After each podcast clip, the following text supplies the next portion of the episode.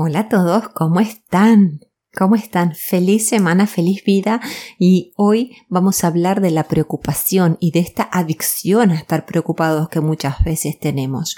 Pero antes de seguir adelante quiero agradecerles de corazón todos los mensajes que me hicieron llegar sobre el blog Dolor de Duelo de la semana pasada cuánta sabiduría en cada uno de sus relatos, donde me compartieron sus duelos, sus transiciones, las de aquellos seres que quieren mucho y que también lo están atravesando, y gracias también por las palabras de aliento sobre el duelo por el aniversario de, de, la muerte de mi madre. Muchas gracias. Y ahora vamos sí a enfocarnos en lo que nos trae al tema de hoy, que es la adicción a preocuparnos que solemos experimentar. Y no quiero que piensen en la preocupación al nivel de ansiedad o ataque de pánico. No, no vamos a llegar a esa preocupación desmedida. Vamos a enfocarnos en esos pensamientos obsesivos que nos hacen padecer diariamente por una cosa por la otra y que nos quitan potencia.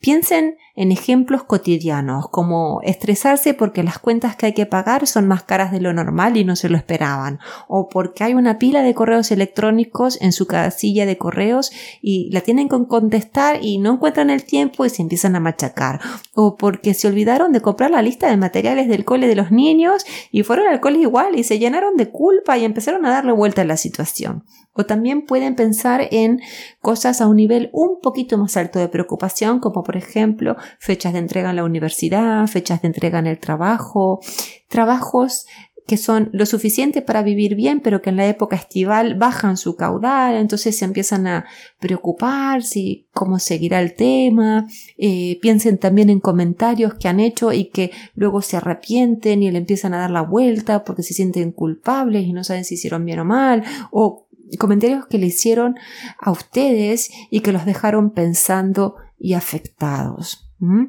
Vamos a, empezar a trabajar el tema desde eh, las neurociencias. Nuestro cerebro está diseñado para ver el vaso medio vacío. Eso es así.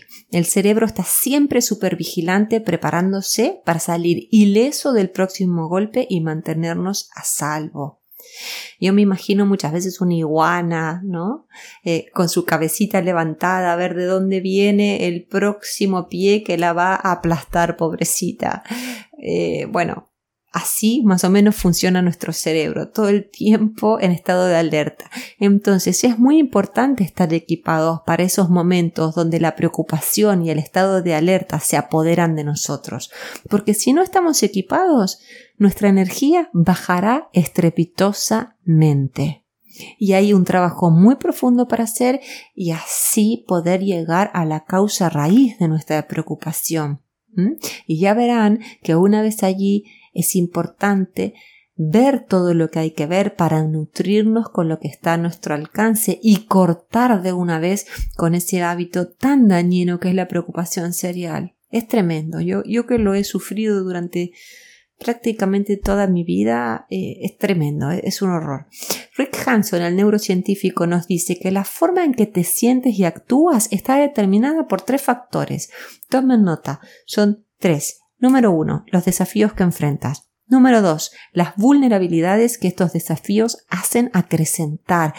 Y número tres, las fortalezas que tienes para enfrentar esos desafíos y proteger tus vulnerabilidades. Por ejemplo, si tienes el desafío de un jefe crítico, eso se va a intensificar por la vulnerabilidad o propensión que tienes a la ansiedad. Pero si además tienes la capacidad de recurrir a tus herramientas internas y pensar en cómo te puedes autocalmar, qué te puedes decir, cómo puedes ser amable contigo mismo y cuán respetado eres por, por los demás más allá de ese jefe problemático, entonces estarás a salvo. Y, ya sé que están diciendo, ah, sí, Georgie, muy bien, muy bien, pero es más fácil decirlo que hacerlo. Claro, yo nunca dije que el trabajo sea fácil, nunca, jamás.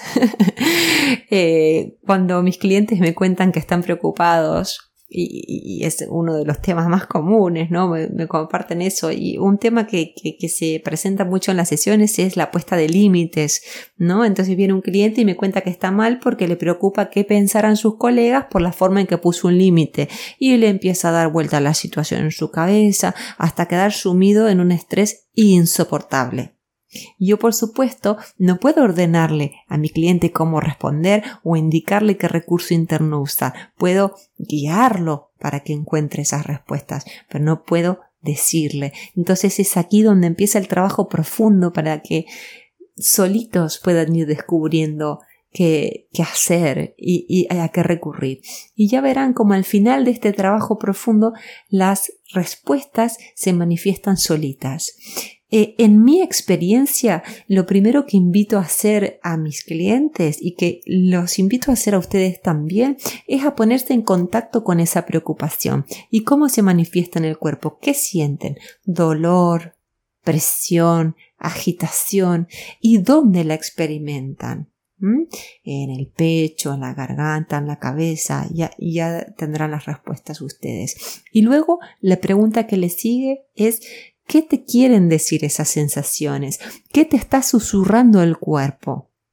Si pensamos en el ejemplo que les di antes de alguien que fue asertivo en poner un límite y que luego se machaca porque lo hizo, lo primero es permitirse sentir el malestar en el pecho o el dolor en la cabeza o de la panza. Y luego es escuchar los mensajes que traen esas sensaciones corporales. Por ejemplo, eh, te estás preocupando porque no sabes si te seguirán queriendo en la oficina. Te duele no saber si les agradarás a los demás. Eh, temes volver al trabajo y que te miren de soslayo y con suspicacia. Entonces es muy importante ponerse en contacto con el cuerpo y escuchar los mensajes que tiene para decirnos. Y una vez que estamos ahí, también es importante llamar a lo que sentimos por su nombre. Por ejemplo, siento miedo a ser rechazado, a no ser amada, a no ser lo suficiente, a no tener lo suficiente para que cada uno complete la frase como sea necesario. O tengo miedo al final de esta etapa. Y acto seguido, ¿no? Entonces son tres pasos por ahora. Acto seguido la invitación es a hacernos una pregunta que es muy simple. Y es, ¿Esto es tan así? ¿Esto es real o es un cuento que me estoy contando? La realidad es que la situación en tu trabajo estaba escalando y te encontraste en un punto donde tuviste que decir hasta aquí llegamos, así no se puede seguir. Y la fantasía que te preocupa y que te deja entrampado es que los demás van a pensar que eres una persona horrible y desdeñable. Eso es fantasía, eso es un cuento. Imagina este otro escenario, este otro ejemplo. Tus hijos pequeños te dieron una nota donde la maestra te pedía que compres una lista larga de materiales. Tú tenías tantas cosas en la cabeza cuando la leíste que se te olvidó ir a hacer la compra. Al día siguiente, a media jornada, te acordaste y te sentiste la peor madre del mundo. Te preocupaste porque te imaginaste a tus niños que eran los únicos sin sus materiales. Te los imaginaste mirando a los otros y los otros sí perfectos que llevaban todo. Y encima pensaste en todas las maneras que la maestra te criticaría por tu olvido. Entonces empecemos el proceso otra vez. ¿Qué siento a nivel corporal? ¿Qué me quiere decir este malestar? Entonces puedes decir, siento dolor en, no sé, la base de la garganta. El cuerpo me dice que necesito, un ejemplo, ¿no? Pausar y estar presente. O me cuesta conectarme con el aquí y ahora. Vivo tan a tope que se me olvidan las cosas. ¿Y qué es real en esto? Lo real es que me olvidé de comprar la lista de materiales. Lo real es que tenía muchos asuntos que resolver en ese momento.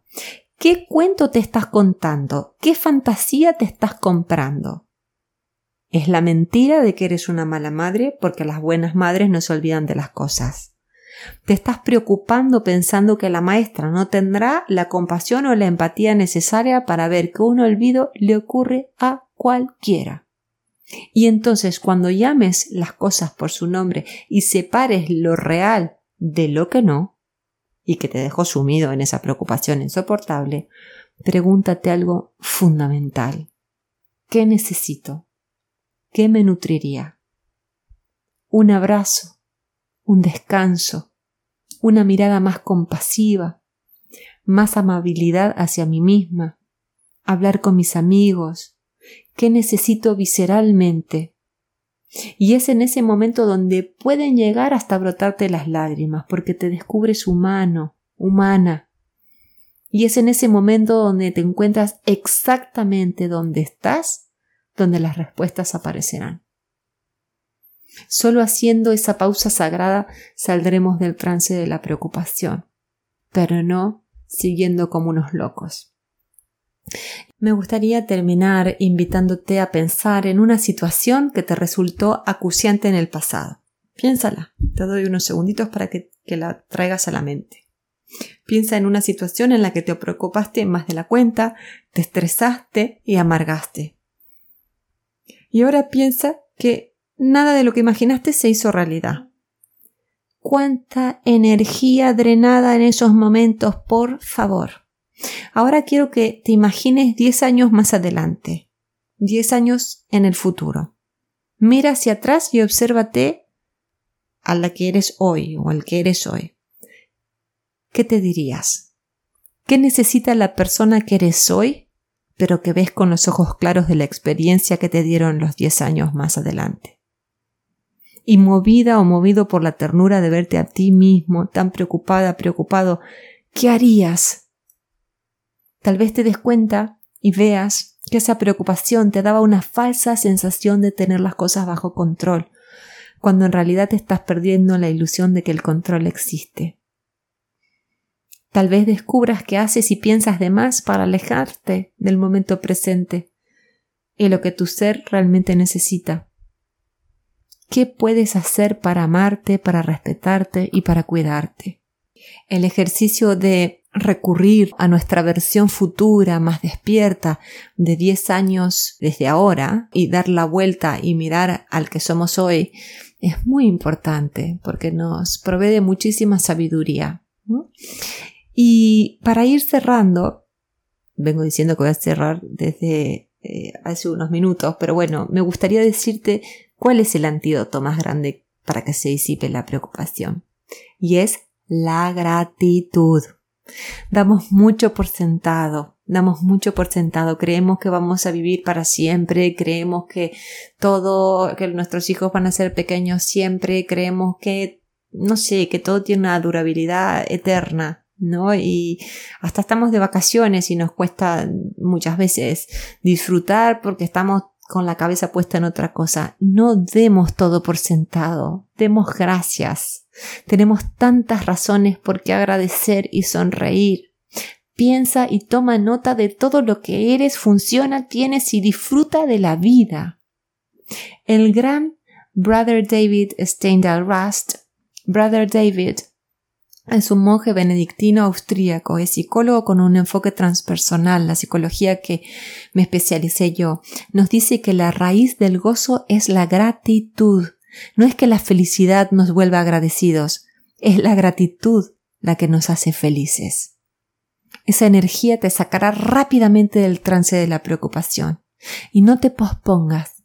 El momento de empezar a agradecer es ahora. Si conoces a alguien que le pueda hacer bien este blog, invítalo a suscribirse.